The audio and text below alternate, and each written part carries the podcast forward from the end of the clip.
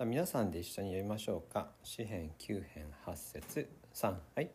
主は義によって世界を裁き公正をもって諸々の国民を裁かれる。神様が正しい裁きをなさるよっていうことがシンプルにね単純に強調されていますね。2行で一つのことが言われています。神様は世界を裁かれるんだと。義によって正しい物差しで裁きますよ。公正に全ての国民を裁きますよ。ちなみにこの「裁き」って書いてる日本語なんですけどヘブル語では別の言葉なんですね。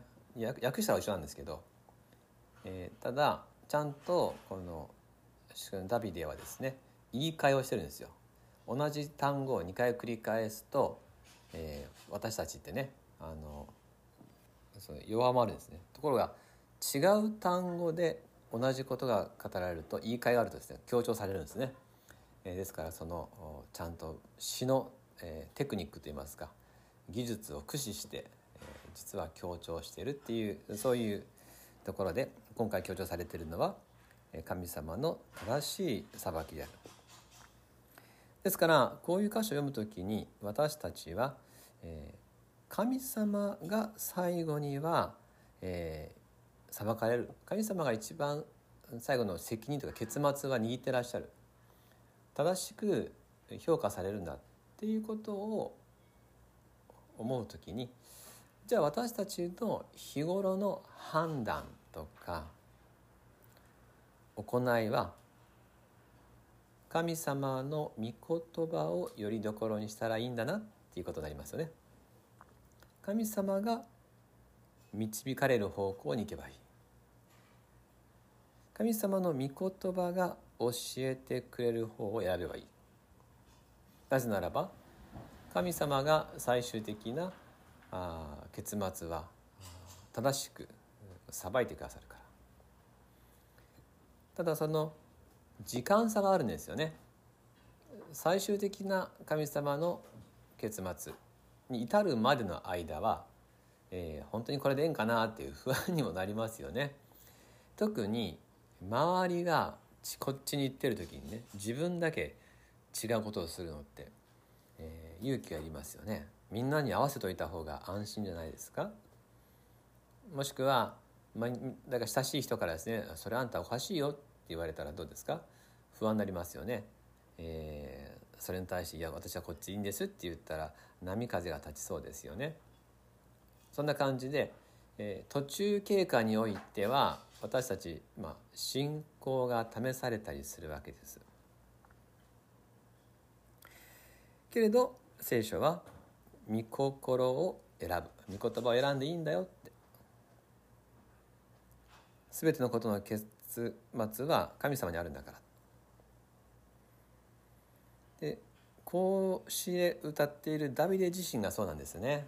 ダビデっていう人はあいつも神様前での正しさを選んだ人です。ですからこのサウルっていう先代の王様からも命を狙われた時、えー、彼はですね普通だったらそこまであの嫌われて憎まれたらね仕返しもするじゃないですか。攻撃は最大の防御であるとかね先手必勝とかいろいろあるでしょ、えー、泣き寝入りはよくないとかね。ところがダビデっていう人は、まあ、周りがどう言おうがサウルをに対してですね攻撃するとかあ憎むとかねないんですね。もうサウルの命を、え、手にしたこともあるんですよ。チャンスもあったんですけどけれども彼は、えー、その誰も見ていないとこ今誰も見てないんだからやっちゃえ時もねそれしないんですね、えー、見えているところ見えないところでも神様がこのサウルっていう王様を立てたんだったら私は手出ししませんっていう態度を貫くわけです。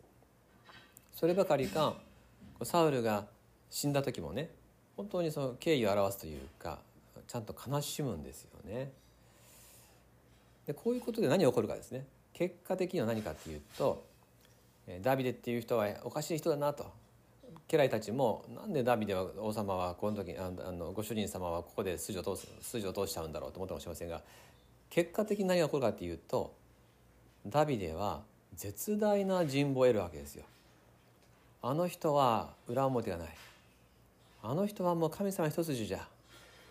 あんな目に遭いながらもダビデっていう人は正しさを追求したっていう一つ一つの蓄積があったからこそダビデにはですね命がけで従う部下たちが与えられたわけです。彼はいつもそうだったんですね。その、えー、逆境に立つ時、えー、人々との違う道を選ぶこと。その時点では損してるように見えますけどその一つ一つが結果的には彼の人となりの証として積み上がっていき、えー、イスラエルの歴史で最も名の知られる王と名を残す王となりました。と言いますか、まあ、ダビデよりも何よりもですね私たちの主イエス様がこういうお方ですよね。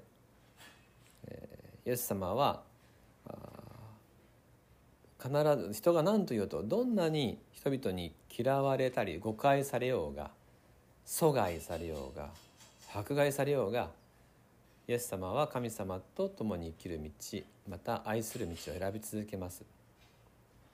その結果結局命までですね、えー、取られちゃうわけでしょ。しかしイエス様ご自身はそれによって、えー、何を得たかですね。イエス様が得たものたくさんあるわけですが私個人の人生で言えばイエス様は私の心を獲得しました。私はイエス様に心を奪われてしまったんですね。もうこの人にはもう全部任せれると。そういうふうに思うわけですね。私はそんな心を誰かに明け渡すとか誰かを本当に信頼するなんてできない人間だったんですけどイエス様だけはもうですね、えー、乾杯です。だからもうイエス様が得たものっていうのは私の心全部私の人生全部をイエス様はゲットしたんですよ。皆様きっとそうだと思います。このようにして、えー、本当に神様と共に生きることによって最後に得るものの大きさですね。このイエス・キリストの生き方にこそ私たちの模範があります。面白いでしょ？イエス様みたいに生きたらどうなるのかっていう一番の証拠は実は私自身の信仰を見たら分かるんですね。私がここまで信頼を寄せることになったと。これほどまでのことが起きるっていう証拠は実は私たち自身の信仰なんですよ。同じように私たちもまたイエス様と共に歩むならばどれほどのものを得ることができるのかどれほどの神様の恵みを受けることができるのか。神様と愛し合えることもそうですが人々に対して神様を指し示す生き方ができるっていうことが、えー、たくさんのこの実例の中で証明されてるわけですよね。どうぞ最後に責任を取って裁かれる方いらっしゃる。ならばこの人生の道筋私がどう思うか人がどう思うかじゃなくて御言葉はどう言ってるかで選んで生きる者たちでありたく願います。旧約聖書の預言書の1箇所を読みします。2箇所。ミカ6章8節。1500ページぐらいですかね。旧約聖書後ろの方。2箇所。6章。ありますかね。後ろの方ですよ。も、ね、かなり後ろですね。2箇所。ありましたか？何ページですか？1588ページ。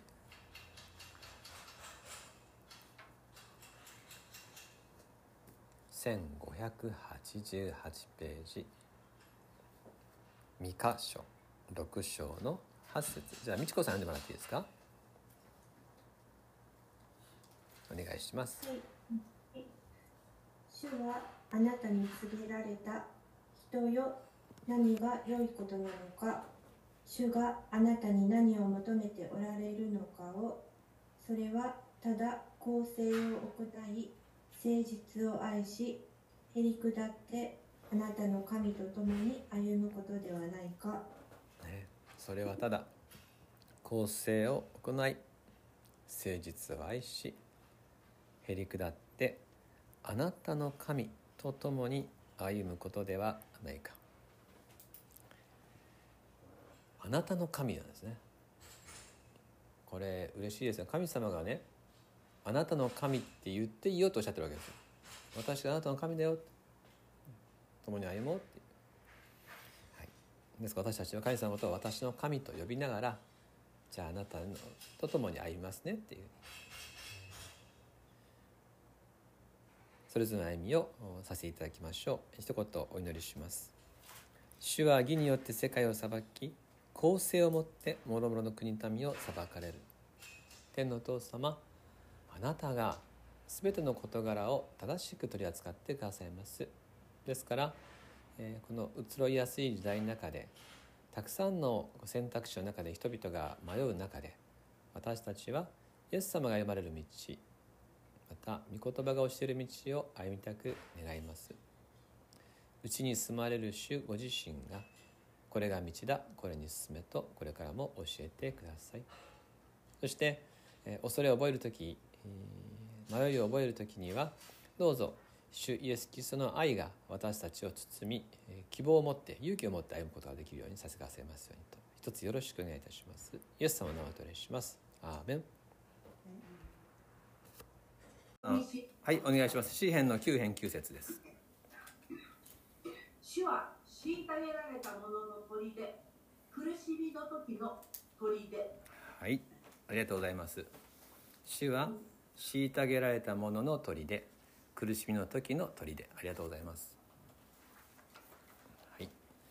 えー、私たちの神様がどのようなお方かっていうことをですねあのずっと共に味わっていますけれども今日は「砦」っていう言葉が使われています。で砦っていう言葉聖書にいっぱい出てくるんですね。詩篇によく出てきます。砦。ところが私たちねいくら砦って言われても現実身の回りないですもんね今。ありますかね。うちに砦がありますってっていないでしょ？はいいないですね、えー、でこの砦っていう言葉がどういうあのものなのか、えー、ちょっとねあの想像もつかないですよね。日本の砦とも違いそうだし。聖書の中でも砦が使われている時の言い回しにはいろいろなこの砦の形がありそうだということで。一つ外敵から身を守るものであるのは間違いないんですがえー、その砦ってことは使われる時に強調されることはどういうものかっていうと一つは堅固な守りを表す時ね。固く守るという時に砦っていう言葉が使われます。でもう一つは、えー、高い場所ですね。高いところで、えー、に置いてくれるという時に砦、えー、ですからの高いところにお城を築いたりしますよね、えー、外敵から守るために。敵が届かないような高いところって時にも砦って言葉使うんですね。守りと高さを表す時に砦という表現が聖書詩篇とかでよく使われます。でどういう人の砦なのかっていうことですが虐げられたものの砦ですね。虐げられたもの虐待されたものですがまず第一にダビデ自身が自分のことを言ってるわけです。彼自身があ今まで、え、攻撃されたり傷つけられたりあざけられたり命を狙われたりさまざまな目に遭ってきましたそして、え、この「虐げられたもの」っていう言葉が9節の2行目では「苦しみの時」っていう言葉と並行で使われているんですね。また虐げられたものっていう言葉は他の詩篇の箇所では貧しいものっていう言葉との並行でも使われます。ですからこの場合の9節の虐げられたものっていうのは人々から軽んじられたり人々から攻撃されたり苦しめられたりそして貧しい気持ちにさせられる。自分が惨めな気持ちにさせられる。そういう状況に置かれている人たちということができるでしょう。私たちが誰かからですね、えー、この攻撃される、えー、軽んじられるね、えー、何か陰口を言われたりとかもしくはあなたの不足がねここがダメなんだなんてことをね足ざまに言われたりとかそういう時に私たちの心は揺れ動きますよね。あの、はい、動揺します。でしょ？そしてまた沈んじゃいますね気持ちが。沈み込んでしまう。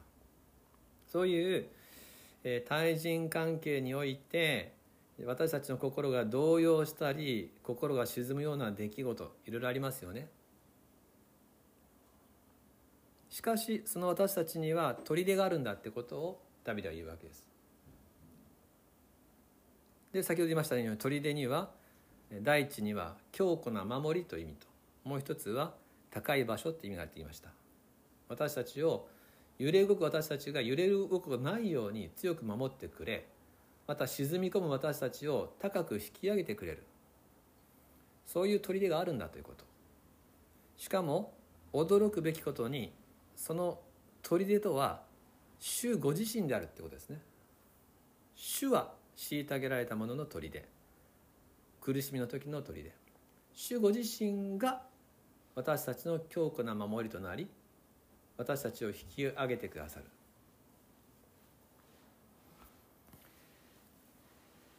主ご自身の守り。それは主ご自身が守ってくださるんだったらそれは絶対の守りですよね。神様があなたの砦っていうんだから私たちは揺り動かされることはないぐらいの本当の守りが与えられるわけですけどじゃあ主の守り方っていうのはどんなふうに守ってくださるのかですよね。聖書がいくら砦と言っても強固な守りと言われてもそれはじゃあ実際私の生活の中でどういうふうに守ってくれるんだ。神様ご自身の守り方はいろいろあると思うんですが最近私がよく思うのは神様の守りというのは愛の守りである。これが最強だなと思うんですね。愛で守ってくださる、えー、どういうことかと言いますと人から攻撃されるとか誤解されるとかあ虐げを感じるような時にでも私たちが神様に愛されているという実感があるならば何をですねどんな言葉や仕打ちがあったとしても心がですねこの痛手を負うことはないわけですよ。えー、かすり傷はいっぱいあるかもしれませんけど、えー、重症にはならない、えー、倒れることはないと。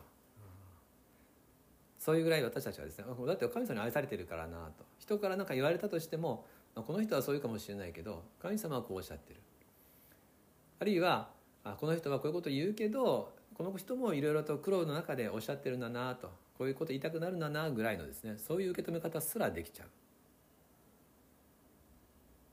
ですから神様に愛されているっていうこの守りはですね私たちを本当に強くしてくれるんです。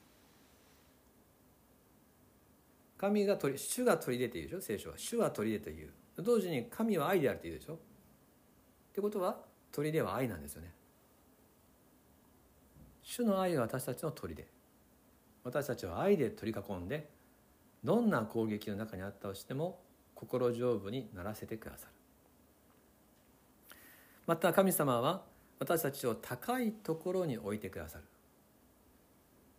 る。見晴らしがいい場所に私たちを立たせてくださる。神様の視点で見れるんですね。ですからどんなに心を沈むような出来事あったとしても神様に祈って任せる時にとてもすがすがしい気持ちになることができます。そして見晴らしのいい場所であでも大丈夫っていうふうに希望を持てる。ゆとりを感じるわけですね。ここには誰も手出しできない。私は神様と一緒にいるんだから。そして、えー、揺れ動く時代の中にあって私たちは先行きに希望を持って明日も生きようって思えるわけです。主が私たちの取り入れてくださる。守りと高い場所に置いてくださって、えー、希望を持たせてくださる。そういう意味で主は取り入れだなと。私たちはこの方と一緒に生きているということを喜びたいと思います。イエス様が私たちのモデルです。イエス様こそ虐げられたわけですね。イエス様こそ苦しめられました。しかしイエス様はあの虐げの中で人々のために祈ってるんですよね。あの苦しみの中で彼らを許してくださいっていうふうに愛することをやめないんですね。あの強さあの筋の通し方あの前を見るですねその先を見ているっていうですね人々の救いを見ながら虐げのど真ん中で、えー、勝利されていらっしゃるイエス様。あのイエス様の姿こそモデルだなと思います。あんな生き方へ私たちも近づけていたことができる。主が砦であるということを今日一緒に喜びましょう。この方の愛で守られていることを感謝しましょう、えー、改めてこういうことを思いながらガリラヤ湖でイエス様がおっしゃった言葉を最後に味わって終わりたいと思います。マタイの福音書14章27節。マタイの福音書14章27節。新約聖書の一番最初ですね。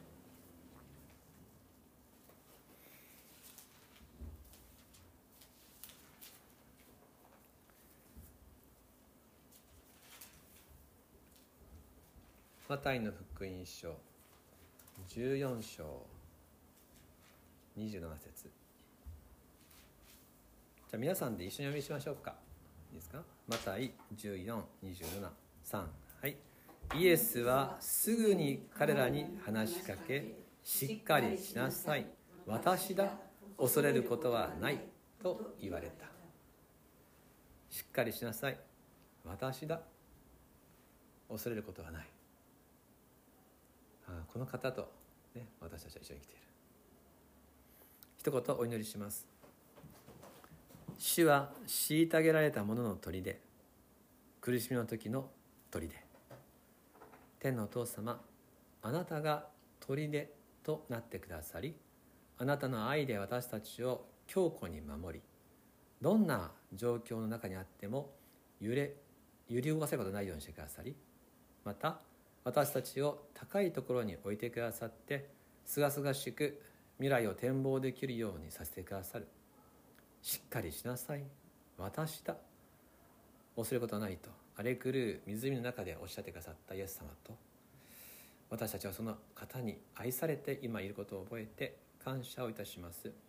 きっとこれからも私たちの心が揺さぶられるようなことがあるでしょう。また心が沈むことがあるでしょう。しかし誰も私たちの心を傷つけ私たちを沈み込ませることはできません。あなたがいてくださるからです。どうぞ週の後半も私がいるよとおっしゃってくださるあなたと共に恐れはなく望みを持ってお従いしていく者たちであらせてください。あなたという砦の中に今日も私たちの身を置きます。世の中には砦を持たない方たちがたくさんいて心揺さぶられながら沈み込んでいくそういう方たちがたくさんいらっしゃいます。願わくは私の中にあるこの小さくてしかし確かな平安と希望をどなたかにも分かち合うことができたらと思いますが御心のままに私たちをお持ちください。見ておいでいたします。イエス・キリストの名によってお祈りします。アーメン。